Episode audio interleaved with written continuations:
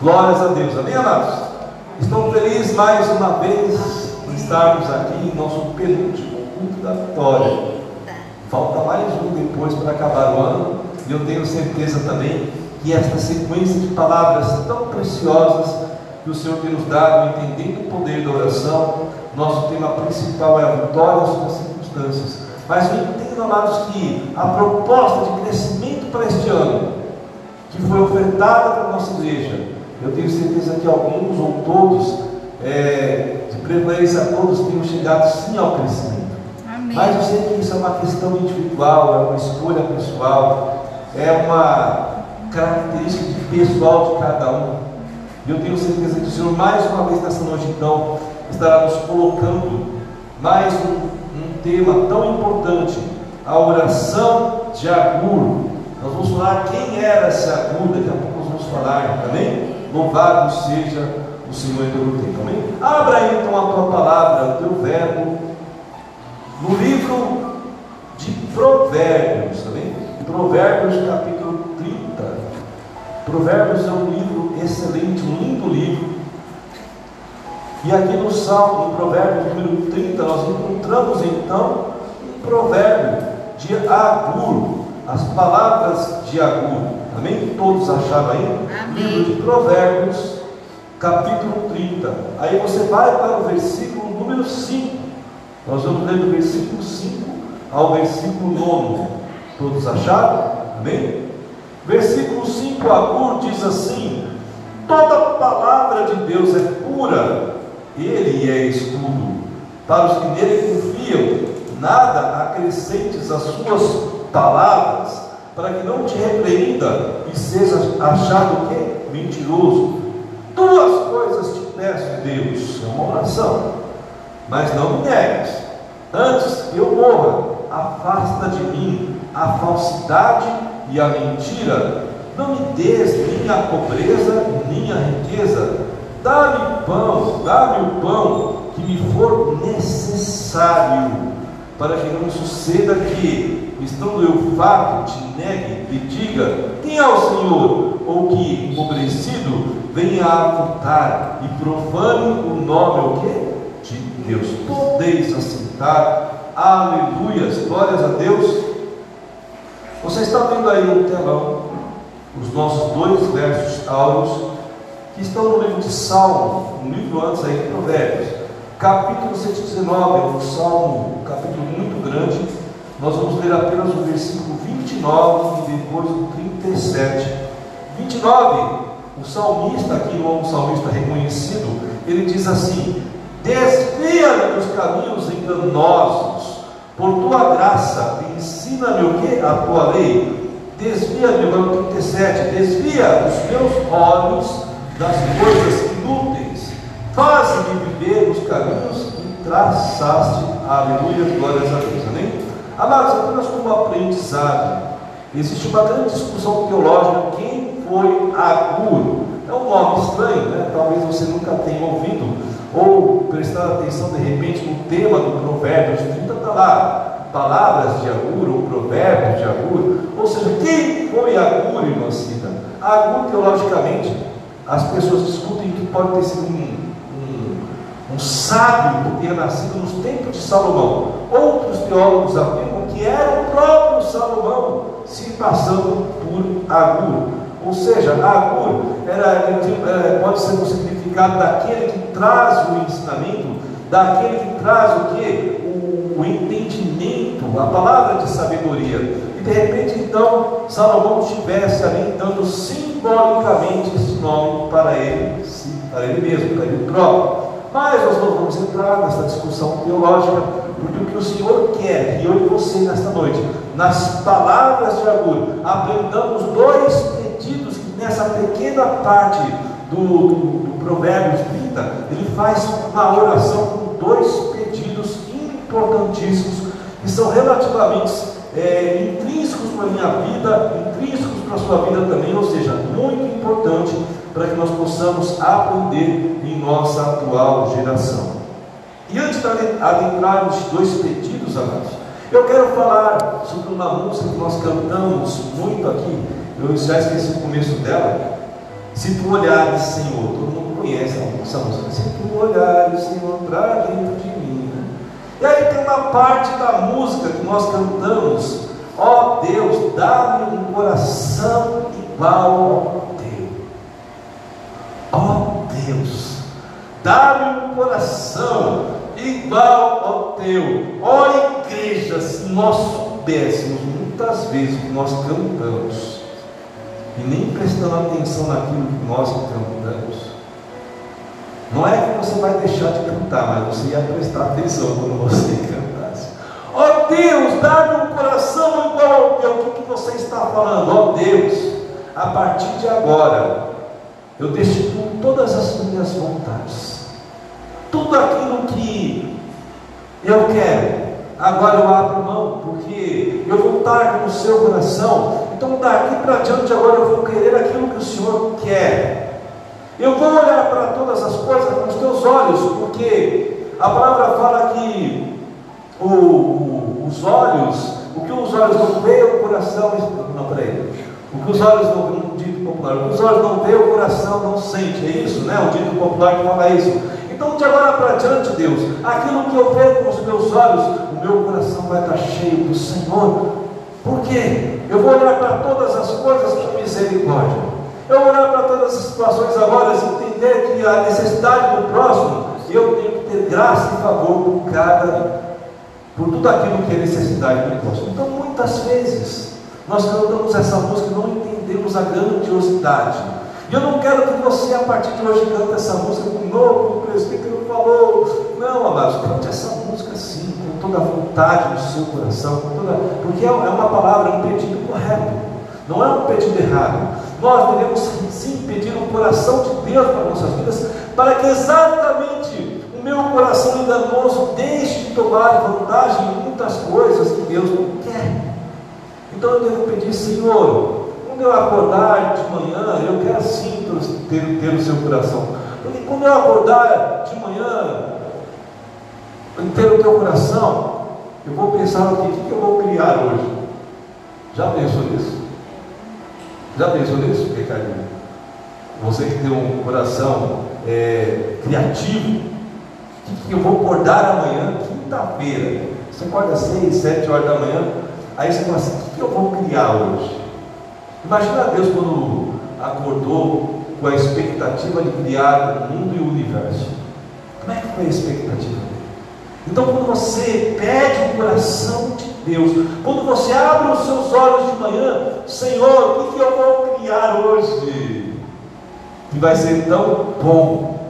Ou quando você terminar aquela criação, você vai poder dizer para o Senhor, dizer para a criação, olha, ficou muito bom. Amém, amados?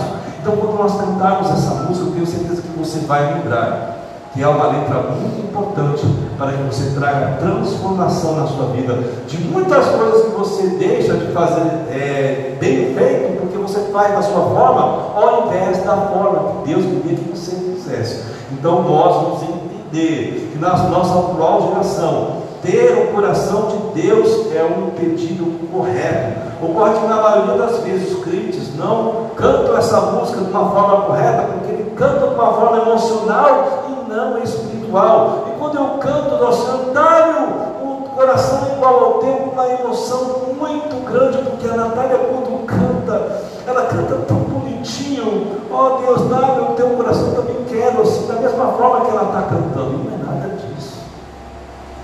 Deus vai entregar a porção dela e Deus quer entregar a sua porção de uma forma diferente.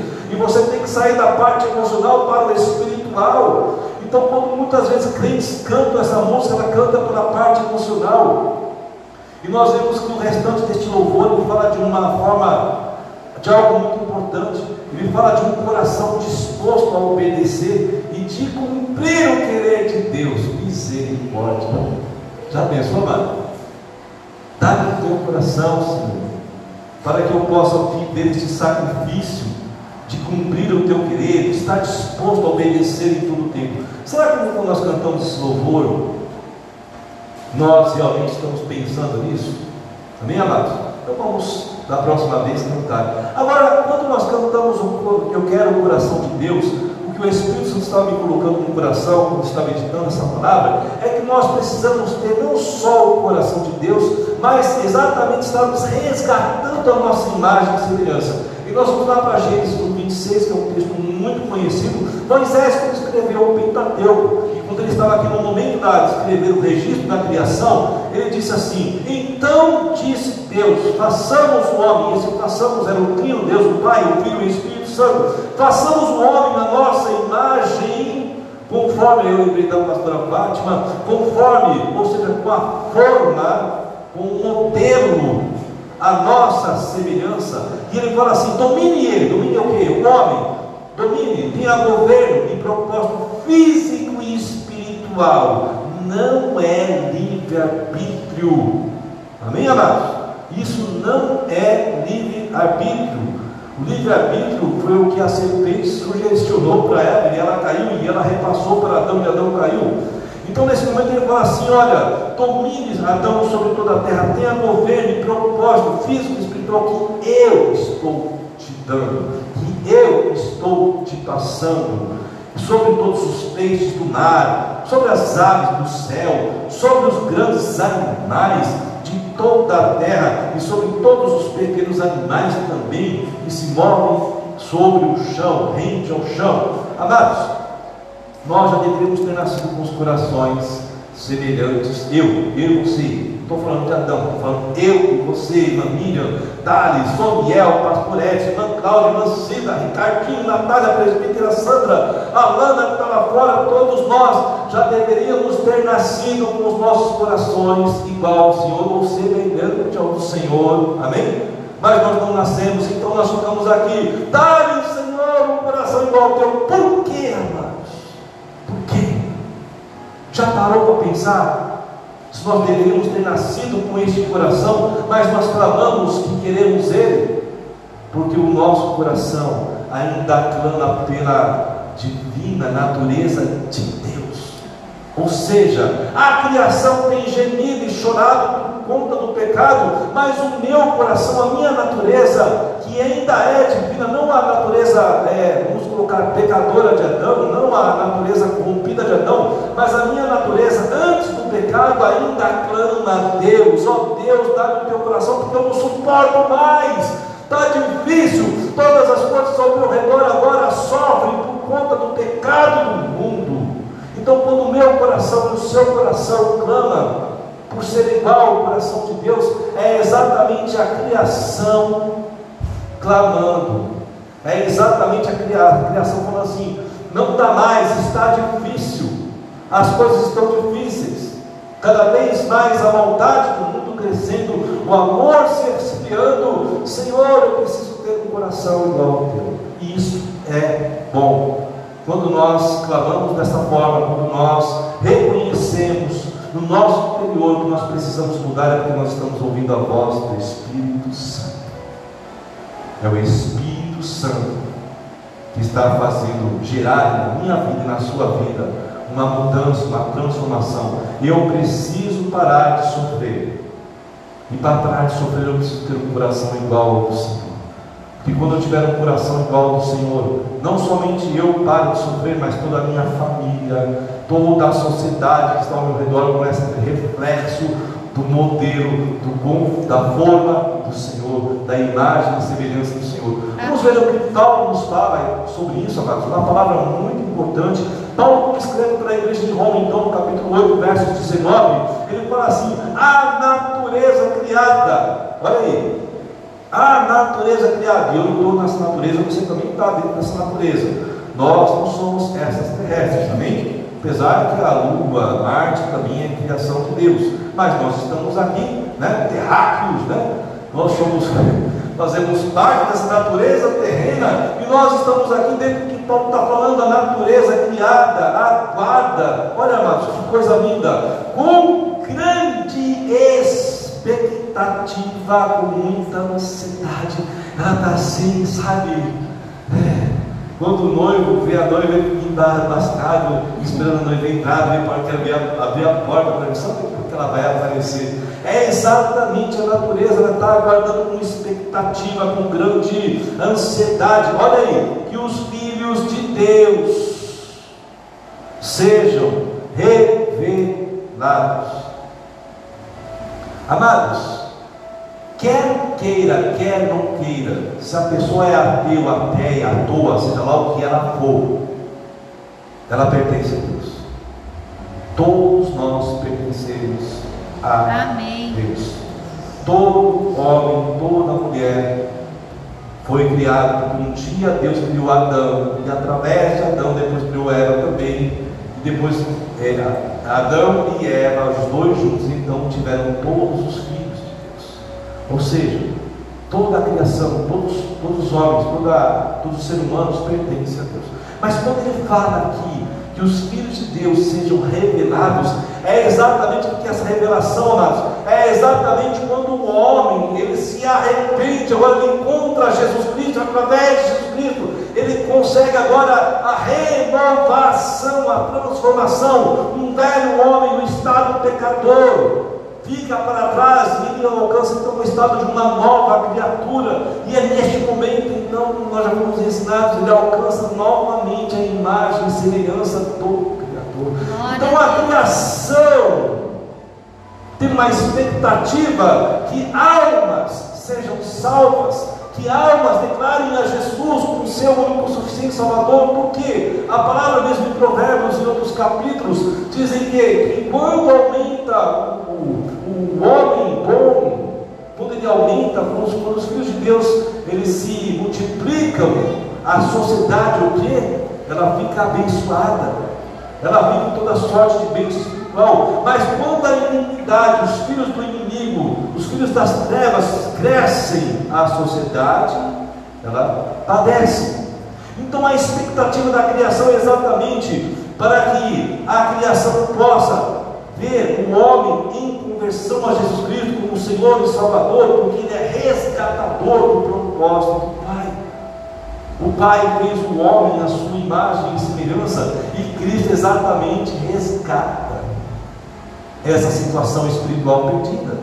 Então a, natureza está com essa expectativa. Entrando agora em nosso texto de referência então da palavra de hoje, a qual nós lemos o livro de Salmos, nós vemos aí. Quando chegamos em Agur, nós não sabemos se era Salomão disfarçado ou não, se era um sábio daquela época, mas ele apela para Deus, ele faz dois pedidos que são muito importantes que o Espírito Santo vai trabalhar conosco hoje. O primeiro pedido de Agur, muito importante, afasta de mim a falsidade e a mentira.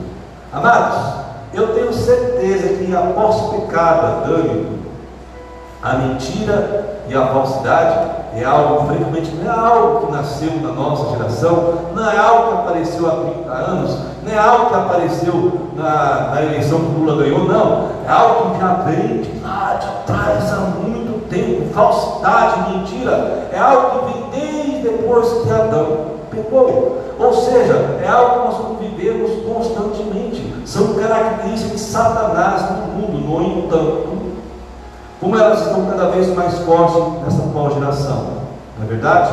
Cada vez mais nós vemos a corrupção do gênero humano através da falsidade, da mentira, se mente muito fácil, se corrompe muito fácil nós vemos que isso não é vontade de Deus. Geral que Jesus é, ele, ele confrontava exatamente os fariseus conta disso. Vamos ver lá então João 8, 44, quando Jesus é confrontado pelos, pelos fariseus, pelos judeus.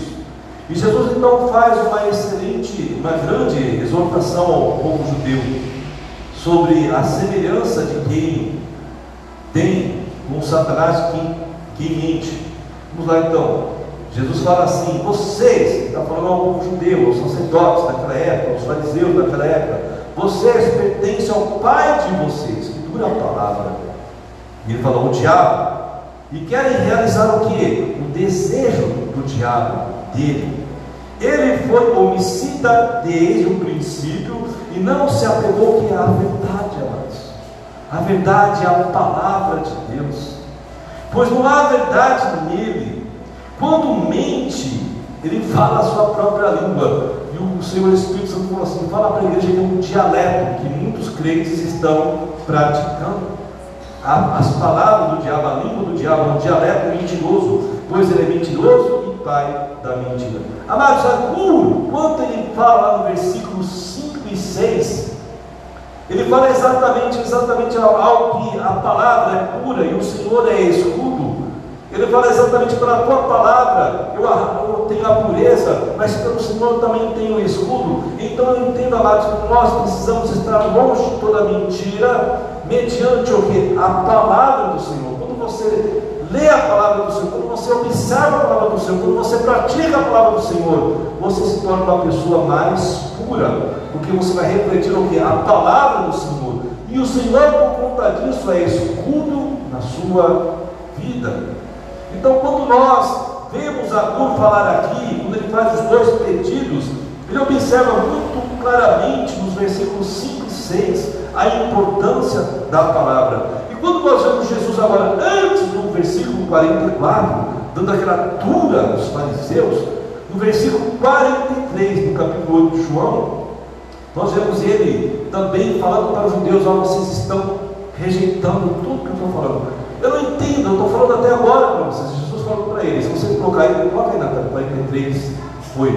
Ele está falando assim, eu estou falando até agora, vocês não entendem. Eu não sei o que está acontecendo. Eu acho que eu estou falando chinês com vocês. Naquele momento que ele está falando dos, judeus. Eu acho que estou falando em outra língua qualquer, mas não em hebraico. Eu estou falando em qualquer outra língua. Estou falando uma língua que vocês não entendem. Eu estou falando até agora. E vocês estão obstinados a não entender. Ou seja, amados, quando Jesus dá aquela dura exortação, vocês são os filhos, são igual, vocês são os filhos do diabo, porque fazem a vontade dele, os desejos dele, exatamente porque vocês não observam as palavras do Senhor. Porque os profetas vieram, falaram, e vocês também rejeitaram as palavras dos profetas. Era Deus falando. Os profetas eram a própria boca do Senhor diante do todo o povo, mas vocês, obstinados pela desobediência, também o apontavam pelas palavras dos profetas. Ou seja, faziam tudo que o coração enganoso de vocês queriam fazer. Naquele momento, então, Jesus fala: vocês são filhos do diabo. Amém, amados? Nós temos que tomar cuidado com isso. Nós não podemos ser crentes semelhantes aos judeus religiosos naquele momento que confrontavam Jesus e por isso foram tidos como filhos do diabo. Nós não podemos entrar nesta terrível semelhança. O segundo pedido de Agor, ele fala assim: Deus, não me entregues a pobreza e nem a riqueza Amados, este pedido de Agur está voltado a uma prosperidade espiritual e não uma prosperidade física. O que, que Agur está falando aqui? Está falando assim: olha, eu já observei, como eu falei, Agur era não sabe, nós não sabemos se era Salomão não, mas ele já tinha observado que a miséria fazia com que os homens se sentissem frustrados, decepcionados, rejeitados, mas principalmente por Deus. Então a miséria fazia com que eles abandonassem as palavras, as orientações de Deus, iam partir para roubo, iam partir para murmuração. Então Agu estava falando assim: Eu observei isso, Deus. Então não me deixe, por conta do teu amor, por conta da tua misericórdia, não me deixe cair na miséria. Esteja no meu coração todo o tempo ligado na tua palavra para que eu possa viver o que? Aquilo que eu preciso para o dia. Mas ele fala também, não me deixe viver o que? A, a, parte afortunada, ou seja, a riqueza, porque as pessoas que muitas vezes, Pai, está falando para Deus, que vivem a riqueza, se esquecem do Senhor porque acham que vêm as coisas pelas próprias forças das suas mãos, dos seus braços, se tornam arrogantes, avarentos, egoístas, egocêntricos, pensando em si próprios, mas não pensam mais no próprio, mas querem cada vez ganhar mais, mais, mais e mais e se esquecem Então agora fala aqui, Senhor, me livra tanto da miséria, mas me livra também dessa riqueza que muitas vezes tem cegado os homens. E quando nós vemos também as palavras de Jesus, lá em Mateus 6, 11, nós vemos Jesus falar algo na oração dominical que é muito importante, que cruza muito com o que Agura estava pedindo. nós podemos ver que o Senhor Jesus pede pão ao Pai, mas aquele pão era somente para o presente. E eu lembro do maná que descia do céu. O povo tinha que pegar o maná suficiente para o dia, porque o povo, povo, povo, povo, povo é povo, né? É pessoa é pessoa, não tem jeito. Deus está mandando um reclamo, tem que comer, tem que comer, ah, eu tenho vontade, porque dava lá no Egito, era um mimimi, era um murmúrio. Aí Deus falou assim: eu vou arranjar para você um pão é, fresquinho, vai ter sabor pão de mel. Pão de mel, é, parece um pão.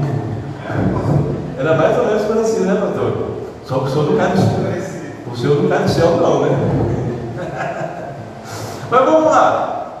Caía do céu. Mais um pouco. Deus falou assim: olha, pega só por dia. Não vai ajudar, porque vai dar bicho. Já estou avisando. Mas um povo tão egoísta, alguns, não é todos, mas foram alguns, quiseram pegar para guardar para outro dia. Aconteceu? Tinha virado bicho, como, Deus tinha orientado. Então, o povinho, o homem, assim, as pessoas são assim. Então, Agur estava sabendo disso. Quando Jesus fala também em sua oração dominical, ele fala algo muito importante: dá-nos hoje o nosso pão de cada dia.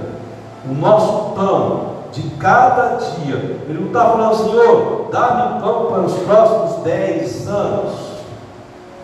Dá-me pão também para amanhã, para que eu não tenha que sair para comprar na, lá na, na padaria. Não é dar o pão do dia, o suficiente para eu ter para comer hoje. E quando nós vemos Jesus novamente nas multiplicações, duas multiplicações que são registradas no meu coração, eu acho que deve ter muitas outras que Jesus deve ter feito, mas que não estão registradas porque o Espírito Santo não orientou a fazer dessa forma. Mas provavelmente teve outras, de outras formas, de outras quantidades. Mas nestas duas registradas, nós vemos então que após a multiplicação dos pães, Jesus fala assim: olha, colhe aí o que sobrou, coloque em cestos, para que possam ser guardados de repente, para não ter o que? Desperdício, mas era o suficiente para aquele pessoal comer. Então Deus trabalha dessa forma. Deus dá a necessidade do dia para o momento, a fome daquele povo, daqueles cinco mil homens, fala que não contou mulheres, nem as crianças, mas cinco pães, dois peixes deu para dar alimentação para aquele dia. Amém? Eu creio que o menino que trouxe foi abençoado, ele está abençoado. Não, leva mais aí agora para casa aí, come a vontade aí. Mas, amados, não tem desperdício. Então Deus faz dessa, dessa forma. E Jesus, quando fala, dá-nos o nosso pão de cada dia, e sem hipocrisia, amados, eu sei que viver essa palavra de Jesus de uma forma plena e verdadeira em nossos dias é difícil. Não é? Em nossa cultura hoje, não é mesmo? É difícil viver essa palavra. Mas o que o Senhor Espírito Santo quer trazer para a minha vida e para a sua vida é que nós não devemos pensar em coisas grandiosas para amanhã, porque quando assim nós fazemos, nós estamos com aquele homem que tinha o seu celeiro, o seu celeiro já tinha tido todo o suprimento necessário, e Jesus na parábola fala que ele olha é, para o celeiro dele cheio e tinha uma, uma sobra, mas no coração dele, em vez de ele dar a sobra para o necessitado, ele falou? Eu vou vou destruir os meus celeiros que foram suficientes, que Deus me abençoou tanto. Eu vou destruir esses celeiros agora, vou construir outros maiores, para que a sobra agora seja minha, e eu não passe e passe para mim. E a parábola termina falando: louco, amanhã te pedirão a tua alma, para que te serviu construir tantas coisas que não vão te servir para mais nada. Então Deus nos orienta desta forma. Jesus, quando ensina esta oração, eu sei que isso é difícil viver o pão de cada dia, apenas trabalhar apenas o pão de cada dia, mas o Espírito Santo está falando para mim e para você: não se preocupe com o dia de amanhã, porque o dia de amanhã eu vou estar presente na sua vida, eu vou fazer superabundar, eu vou fazer os peixes, os cinco pães, dois peixes multiplicarem na sua vida, eu vou fazer o sobrenatural para você. Não idolatre. Não idolatre aquilo que é material. Não coloque no meu lugar como prioridade aquilo que a e a ferrugem corrói, mas coloque sim em prioridade na sua vida aquilo que é espiritual. O que é espiritual, amado? A minha salvação, a sua salvação, a minha libertação, a sua libertação, a minha família, a sua família, todos aqueles que estão ao nosso redor. Isso é espiritual. Então priorize na sua vida, conquiste coisas que são espirituais. Não priorize aquilo que é material, que abraça ferrugem, vai correr. É isso que Jesus está ensinando em sua oração dominical. Dá-nos o nordal, dá-nos o pão de cada dia. Dá-nos hoje o nosso pão de cada dia. E ele, em Mateus 6,33, ele fecha ainda, depois de ensinar essa oração dominical, ele fecha assim: Busquem, pois, em primeiro lugar o reino de Deus e a sua justiça, e todas estas coisas lhe serão acrescentadas. Ou seja, aquilo que estiver te faltando, se você tiver buscado primeiramente o reino de Deus e a sua justiça, a palavra do Senhor se confirmará porque ela é fiel. As demais coisas vão te ser acrescentadas. E aí eu vejo todas as testemunhos da, da irmã Cida, os testemunhos da irmã Miriam, pastor Ed deve ter um monte aí, né, pastor Cida, de, de, de testemunho. A irmã Cláudia também já tem testemunho. Ricardo tem testemunho recente disso. Natalinha também, eu também tenho, não posso falar que não tenho. Já dei testemunhos aqui que o Senhor me deu é, coisas pequenas e coisas grandes, exatamente porque eu estava realmente na busca do reino e da justiça do Senhor. O Senhor é fiel, amados. Ele não deixa faltar o pão para mim e para você, se nós estivermos vivendo o reino e justiça dele. Ele é fiel, ele é justo para cumprir em nossas vidas. Amém, amados? Amém. Nós já fomos ministrados também sobre que a justiça de Deus não é a nossa justiça. A justiça de Deus é o amor ao próximo. A justiça de Deus também é ver as vidas serem salvas. A minha justiça não, a minha justiça é. Aí, toma lá da cara. É olho por olho, dente por dente. Deus falando, não é isso. A minha justiça é exatamente quando você cumpre misericórdia. Quando você vê a pessoa te fazendo algum mal e você deixa o juízo por minha conta, mas você exerce o que misericórdia pela vida da pessoa.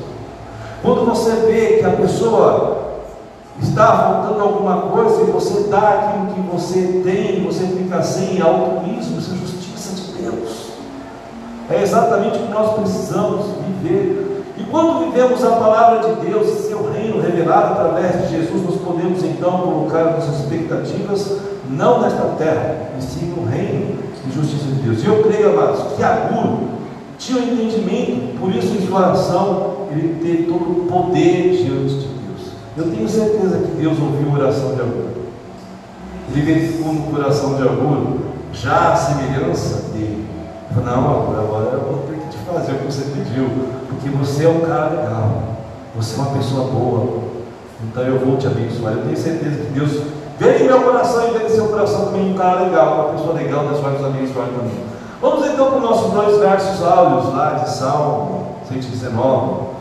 Versículo 29 e 37, o salmista, ele pede para Deus também duas coisas aqui também muito interessantes. Desvia-me dos meus caminhos enganosos. Aliás, desvia-me dos caminhos enganosos. O que seriam esses caminhos enganosos? Caminhos falsos, fraudulentos, caminhos que não levam para o Senhor, atalhos que já foram pregados aqui diversas vezes, vezes é, ele fala, por tua graça, por teu favor, ensina-me é a tua lei, ensina-me a tua palavra. Senhor, eu por mim mesmo não posso conseguir entender a sua palavra, mas mediante a tua graça, mediante o teu favor, mediante a tua vontade que é boa, perfeita e agradável, me ensina então a tua lei, me ensina os teus mandamentos para que eu possa estar apegado a eles. Era isso que o salmista estava falando. E a segunda coisa ele fala assim: desvia-me agora o quê? Desvia os meus olhos das coisas inúteis, vaidades, carne. Porque muitas vezes os olhos realmente são a porta para o mal, para o coração ser enganoso, para o coração ficar totalmente vaidoso. A porta deste coração são os olhos. Então ele falou assim: desvia os meus olhos destas coisas inúteis, coisas que não me levam a nada, coisas que não me acrescentam nada, são vaidades. Faz-me viver então nos teus caminhos que traçaste, porque os meus caminhos são o quê? Errados. Mas faz-me viver, andar pelos teus caminhos. Era exatamente o que o salmista estava falando aqui. Amados, fomos ministrar também algumas vezes que possuímos um coração enganoso. Né? Nós temos esse coração enganoso.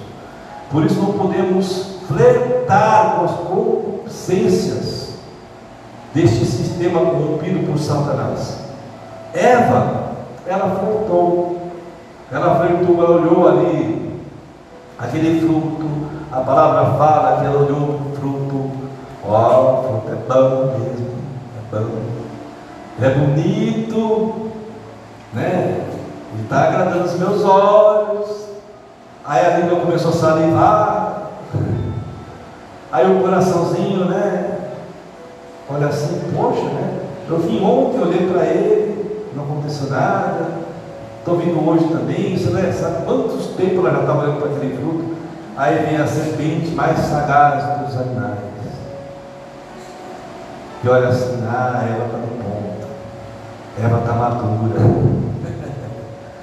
Olha, Eva, e aí, o que você acha? Dá uma olhada ali. Não, não posso não, não quero não. Minha mãe disse para mim. Não é isso a música? Tem uma música que fala isso, né? Mas aí a serpente falou, não, Eva. Aí, você já não pensou? Você está vendo que o fruto é legal, é bom, é bonitinho. Você já está aqui tantos dias, está próximo dele. Não, eu não posso nem tocar, porque Deus falou que se eu tocar e dele comer, eu vou morrer. Não, Eva. Não foi isso bem que Deus falou, não. É certo que se você tocar ou comer, nada vai te acontecer. Nada você vai morrer. A palavra fala dessa forma. Quem sabe, estou eu sugerindo, tá? Não está na Bíblia. Aqui está o fruto. Aí a serpente falou, prova o dentinho, Eva tocou. E aí, Eva, morreu? Não, estou aqui, tá, tá. Não. Então, Eva, pega na mão. Não, tira do não, eu vou tirar. Já. Aí no outro dia ela vem lá, eu já tinha tocado no dia anterior. A serpente só olhando, estou sugerindo, tá, irmãos? É, você já tocou ontem, já tocou, não aconteceu nada. Pega na mão agora, Eva. Pega na mão. E aí, Eva? Não, não vou comer não. Aí no outro dia tem que esperar chegar de novo, tocou, pegou na mão, terceiro ponto. Ela arranca do pé. Arrancou do pé, já era. Aí você já tocou, arrancou do pé, mas quer mais o que Eva? Você não morreu não, Eva. Pode comer agora que você vai estar sossegado. Aí Eva come no fruto. Devia ser gostoso. Isso é bom porque ela ofereceu para Adão. E se fosse ruim, ela não tinha oferecido a mais. Concorda comigo? O fruto da árvore do conhecimento bem do mal deve ser gostoso, porque o pecado é gostoso. Assim, modo de dizer. A nossa carne, ela também anseia pelo pecado. Muito pecado nos chama a atenção porque um dia nós caímos nele, ou porque outras pessoas sugerem que ele é bom, e nós muitas vezes caímos na tentação por sugestividade, por sugestividade da serpente no início, mas agora pelas outras pessoas com o nosso redor. E o nosso coração enganoso, então, consome o pecado. Um dia alguém falou para ele ou oh, era bom, que não nos faria mal. Então Eva agora oferece para Adão, porque a, o fruto era bom. Olha Adão, não aconteceu nada. E quem sabe no dia que ela arrancou do fruto, Adão já não estava lá, não tinha chamado Adão do lado também. Olha Adão, eu já toquei, já peguei, já palpei, Agora uma arrancada, arranquei, ah, não, aconteceu nada. Toma para você também. Eu comi, não, não aconteceu nada. Amados, eu vi uma palavra hoje, eu ver se eu consigo lembrar aqui. Quando nós temos, seguimos a Deus pelo conhecimento e não pela informação. Eva conhecia a informação de que o fruto não poderia ser consumido. Adão tinha conhecimento. A palavra, o mandamento de não comer era para Adão. Mas Adão, por conta do seu coração enganoso, por conta de não observar a palavra, a lei, o mandamento de Deus, Ele se deixou ser induzido pela sua esposa, que tinha só o conhecimento. Nós estamos na igreja. O mundo tem o conhecimento do bem e do mal, mas eu e você temos, aliás, o mundo tem a palavra dita sobre o conhecimento do mal. Eu falei, né? Informação. Informação, obrigado, pastor. O mundo tem informação do conhecimento do bem e do mal. Nós temos o conhecimento. Amém? Nós não podemos errar como Adão. Nós temos o conhecimento da palavra. A palavra nos direciona aquilo que é verdadeiro. A palavra nos direciona o caminho de luz. O mundo tem só a informação dessa palavra. Por isso que a natureza está expectativamente aguardando que nós proclamemos o caminho da salvação. Para que o mundo possa não cair mais em por conta somente de informação. Informação não é suficiente. Quem tem conhecimento é porque teve relacionamento. Adão teve relacionamento com Deus todos os dias, por isso ele tinha o conhecimento do mandamento do Senhor. Talvez Eva não tinha ah, este relacionamento com Deus, porque ela só tinha informação. Nós não sabemos disso. Eu só estou falando aqui, sugerindo que possa ter acontecido isso. Amados, não podemos agir pela informação. Se a palavra de Deus é informação para você, hoje, deixa a sua vida ser transformada agora, deixa que ela seja conhecimento. Está difícil, eu mesmo falei, está difícil. Que ela seja conhecimento para você. Que ela seja alimento. Amém? Que nós possamos agir como Agur e também como salmista, pedindo ao Senhor para nos desviar dos caminhos enganosos, para desviar nossos olhos das coisas inúteis. Amém, amados? Nós devemos agir como Agur e também como salmista. Para que as nossas orações possam alcançar todo o poder necessário em nome de Jesus. Quando nós estivermos separados, desviados das fascinações, das concupiscências deste mundo, deste preto cego, nós devemos, nós alcançaremos todo o poder da oração. Devemos pedir e crer ao Senhor que Ele nos afaste de todo o caminho perverso do inimigo. Amém? De toda, de toda serpente enganosa toda falsidade, mentira. Amados, a palavra em Apocalipse fala que a serpente se transformará num grande dragão. De serpente, ela se transforma num grande dragão. E eu nunca tinha tido a revelação dessa palavra. A pastora Elisete, bem uns quatro anos atrás, eh, estava conversando com ela e ela falou algo que eu guardei no meu coração. A serpente, ela começou com o cargo de serpente, né? pequenininha, de repente pudesse até esmagar o pé, possivelmente. Mas ela foi se alimentando de tanta mentira, não dela, da humanidade. Tanto engano, tanto pecado, tanta corrupção do gênero humano. Em Apocalipse, ela é agora um dragão, um grande dragão. E pode ter certeza, amados, que parte do alimento da, da dragão foi eu e você, Deus nós precisamos parar de alimentar este dragão. Não sei qual é o tamanho que está esse Deus, filho de dragão, dragãozinho pequeno. Mas nós precisamos parar de alimentar este dragão. Que um dia começou como serpente. Nós precisamos encontrar poder em nossas orações através de uma vida separada, de uma vida onde a falsidade não está presente, de uma vida onde a mentira não está presente, onde o engano, a corrupção não está presente. Eu tenho certeza que as nossas orações encontrarão todo o poder necessário. Quando o Senhor olhar encontrar um servo fiel, o servo que Deus o coração dele. Davi era um homem segundo o coração de Deus. Não porque ele não tinha pecados, pelo contrário, ele tinha muitos pecados mas porque vivia arrependimento constantemente. E é difícil viver esse arrependimento constante, mas não é impossível. Quem tem Jesus no seu coração, o Espírito Santo, compunge o homem, ele constrange o homem a viver arrependimento em todo momento. Vamos ficar de pé, vamos cantar para Natália, Ricardo.